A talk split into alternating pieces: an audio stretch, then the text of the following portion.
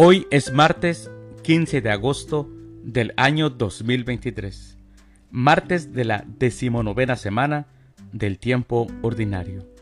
El día de hoy, en nuestra Santa Iglesia Católica, celebramos la solemnidad de la Asunción de Santa María Virgen.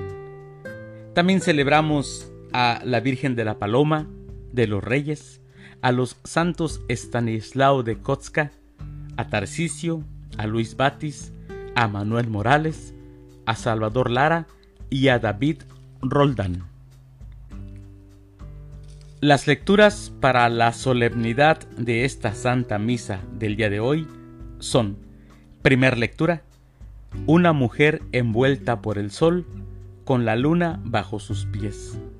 Del libro del Apocalipsis del apóstol San Juan, capítulo 11, versículos 19, capítulo 12, versículos 1 al 6 y 10.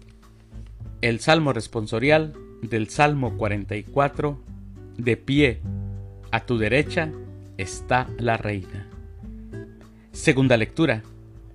Resucitó primero Cristo como primicia, después los que son de Cristo.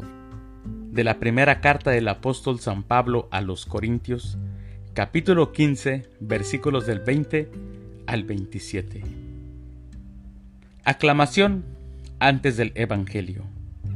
Aleluya, aleluya. María fue llevada al cielo y todos los ángeles se alegran. Aleluya. El Evangelio es de San Lucas. Del Santo Evangelio según San Lucas, capítulo 1, versículos del 39 al 56. En aquellos días, María se encaminó presurosa a un pueblo de las montañas de Judea, y entrando en la casa de Zacarías, saludó a Isabel. En cuanto ésta oyó el saludo de María, la criatura saltó en su seno. Entonces Isabel quedó llena del Espíritu Santo, y levantando la voz exclamó, Bendita tú entre las mujeres, y bendito el fruto de tu vientre. ¿Quién soy yo para que la madre de mi Señor venga a verme? Apenas llegó tu saludo a mis oídos, el niño saltó de gozo en mi seno. Dichosa tú que has creído porque se cumplirá cuanto te fue anunciado de parte del Señor. Entonces dijo María, mi alma glorifica al Señor, y mi espíritu se llena de júbilo en Dios, mi Salvador, porque puso sus ojos en la humildad de su esclava. Desde ahora me llamarán dichosa todas las generaciones, porque ha hecho en mí grandes cosas el que todo lo puede.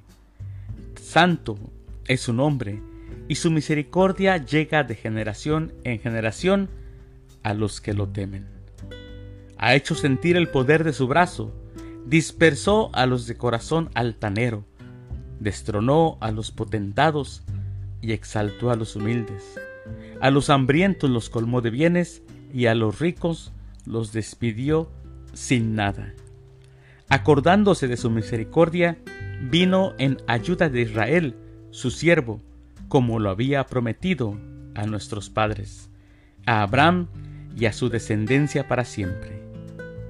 María permaneció con Isabel unos tres meses y luego regresó a su casa. Palabra del Señor. Gloria a ti, Señor Jesús. Mis hermanos, hoy celebramos esta solemnidad tan importante para la Iglesia Católica. El primero de noviembre del año 1950, el Papa Pío XII definió el dogma de la Asunción de la Santísima Virgen. La, la Inmaculada Madre de Dios, la siempre Virgen María, fue asunta en cuerpo y alma a la gloria del cielo, al terminar su vida mortal. María ha sido llevada por Dios en cuerpo y alma a los cielos. Hay alegría entre los ángeles y entre los hombres. ¿Y por qué nosotros también compartimos esa alegría? Pues porque nosotros sabemos que la asunción de la Santísima Virgen María constituye una participación singular de la resurrección de su Hijo y una anticipación de la resurrección de todos nosotros, de todos los cristianos que amamos a Jesús y que amamos a su Santísima Madre.